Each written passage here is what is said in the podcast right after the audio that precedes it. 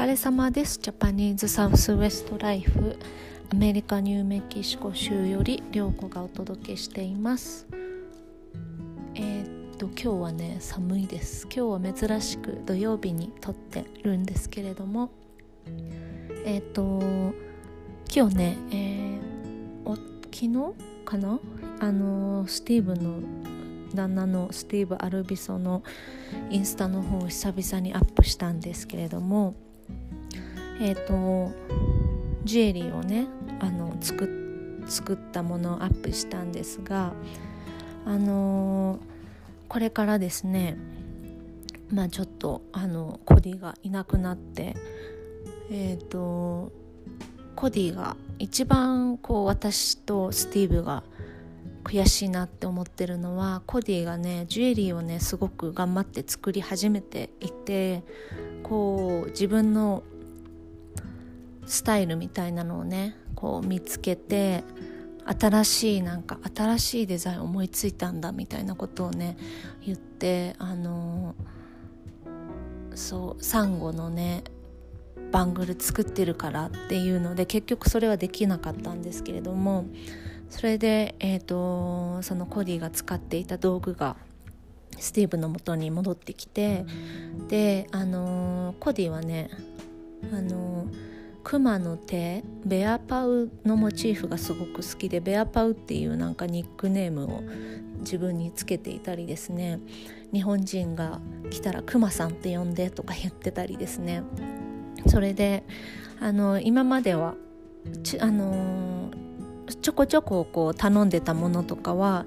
えー、C CA の刻印だったんですけれども最近作っていたその一点物のジュエリーはそのベアパウのね刻印を入れていたんですね。でそれがあのスティーブのもとに戻ってきたので、えーと、スティーブがねもうやっぱりスティーブはこうジュエリーを作るのがもうやっぱり結構辛くてですね。あのなぜかというとコディがそのスタジオでよく手伝っていたしあのジュエリーを作る時もコディが自分で作るジュエリーもたまにうちのスタジオに来てですねあの作っていたりしたのでやっぱりそういうあの気持ちがねあってこうねなかなか辛いところではあったんですけれどもその気持ちをこうね奮い立たせてジュエリーを作ってで、えっと、これ今後はですねあのそういう一点物のジュエリーにはあのコディの意思も引き継いでベアパウの刻印が入っていくようになると思います。えっ、と日本のねなんかその日本とかそのうんと小さいもののあのリピートオーダーとかはねいつも通りの RVSO の刻印のみだと思うんですけれどもスティーブが例えばショーの準備をする時にその一点物のジュエリーを作る時とかはこれからはベアパウが入っていくんじゃないかなと思ってあのー、知り合いとかにねちょっとこうお話ししたところやっぱりそのジュエリーを作ることを通してその何て言うかこのコディの意思もこううん何て言うのかな入れていくみたいなね。なんかそういうのであのうんとなんだろう気持ちは変わらないんだけどあのね。ダメだ言葉が出てこない。はい。という感じになっていくと思います。それであとスティーブのねジュエリーの話で最近スティーブがあのそういう石物の一点物を作る時にこうスティーブって石をあのすごくハイグレードな石をよく使うのでやっぱりこの石メインでデザインを考えるんですね。その時にこう石をこうよりこう何て言うのかな。あの 3D じゃないですけど立体的であの魅力的に見せるためにっていうので3ステップベゼルという方法をね 最近使っていてですね。あのスティーブのウェブサイトとかねちょっと見てもらったりする方はわかるかもしれない。インスタインスタではわかるかな？わかるかもしれないんですけどえっ、ー、と石の周りにそのつけるそのなんていうの台座石座のことをベゼルって呼ぶんですけどそのベゼルがね2種類だったり3種類だったりついてるんですね。えーと、石の周りにまずはプレーンなただのシルバーのベゼルを、まあ、あのセットしてその次に例えばこうティースって言われるそのギザギザのベゼルを次につけてさらにその周りにこうビーズワイヤーだったりとかあとはスティーブが自分でそのネジネジしているケーブルワイヤーだったりとかをつくつけてその何て言うのかな石の立体感がすごい出るんですね。でそれをいやでもこれってねなんかこう一見商品見ただけじゃ絶対に分からなくてまあ分かる人は分かるんだけどこうあなんかすごいってなんかすごいって思思うと思うんですね。でなんかすごいって思うとよーく見るとうわすごー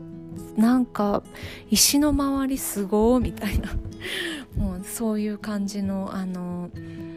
何て言うのかなこうなん石への愛を感じるというかそういうねあの3ステップベゼルというのが使われてたりしますね。やっぱりアーティストによって全然その作り方とかこう手のうん手間のかけ方手間をかける場所がね違かったりしてスティーブはやっぱりすごくデザインにこだわるしあとはこう磨いた後とかもねなんかちょっとそのワイヤーあのねじねじの部分がねこう磨きすぎすぎるとねすり減っちゃったりするんですけどもうそれはね気に入らないんですよ。そのすり減るのが気に入らないからちょあの磨くのもねすごいこうなんだろうね神経質だしこう磨きすぎるとねあのちょっとねあの怒ってますけどね いつもね。はいというそんなもうもうすぐそんな時間かしらもうちょっと話せるかな。あとそれであのスティーブのねジュエリーの話のあの石のサイドについてるなんかこうなんていうのかなシャシャシャシャっていうあの一見したらシェルみたいなデザインがあるんですけどそれがですねえーと、これはブログにも書いたから知ってる方もいると思うんですけれどもそれがあのネイティブアメリカンが儀式に使う時に儀式をやる時に使う道具で、えーと、七面鳥とか、えー、イーグルの羽でできているうちわみたいなのがあるんですけどそれでねその政治とかの煙をこううちわで仰いでそのあの煙を通して祈りがこう届きますようにみたいな儀式をやるんですけどそれの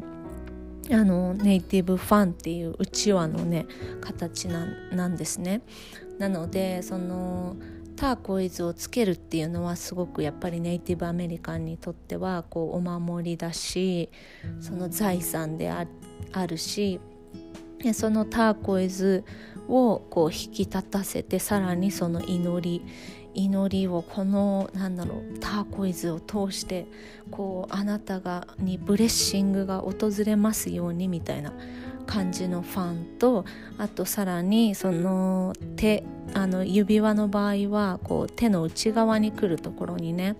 なんかフットボールみたいなスタンプがあるんですけどそれが天の天えっ、と天と地このね天と地のスタンプでそのサイドに2つの目を表したドットがあってさらにそのサイドには3つのなんか鳥の足みたいなスタンプがあるんですけどそれがトウモロコシのあの何？トウモロコシのあの花粉の部分コーンスタックっていうんですけどそこをね表しているというなんかすごくデザインはシンプルなんだけどなんかそのすごく伝統的でこうなんなんていうかこう、祈りを感じるというかそういうデザインだなと思って今日は一生懸命写真を撮ってウェブサイトにアップしておりました。あのなんかねこういう話はちょっとやっぱしんみりになっちゃうからねあのどうしようかなと思ったんですけどあのこのベアパウが引き継いであのスティーブのジュエリーにあの打ち込まれた最初のシリーズがウェブサイトにアップされましたのでそれの、えーと、ご報告でした。はいというわけで皆様今日は風が強いです。えっ、ー、と今日はステイホームでウェブサイトの仕事をしようと思います。はいそれではじゃあね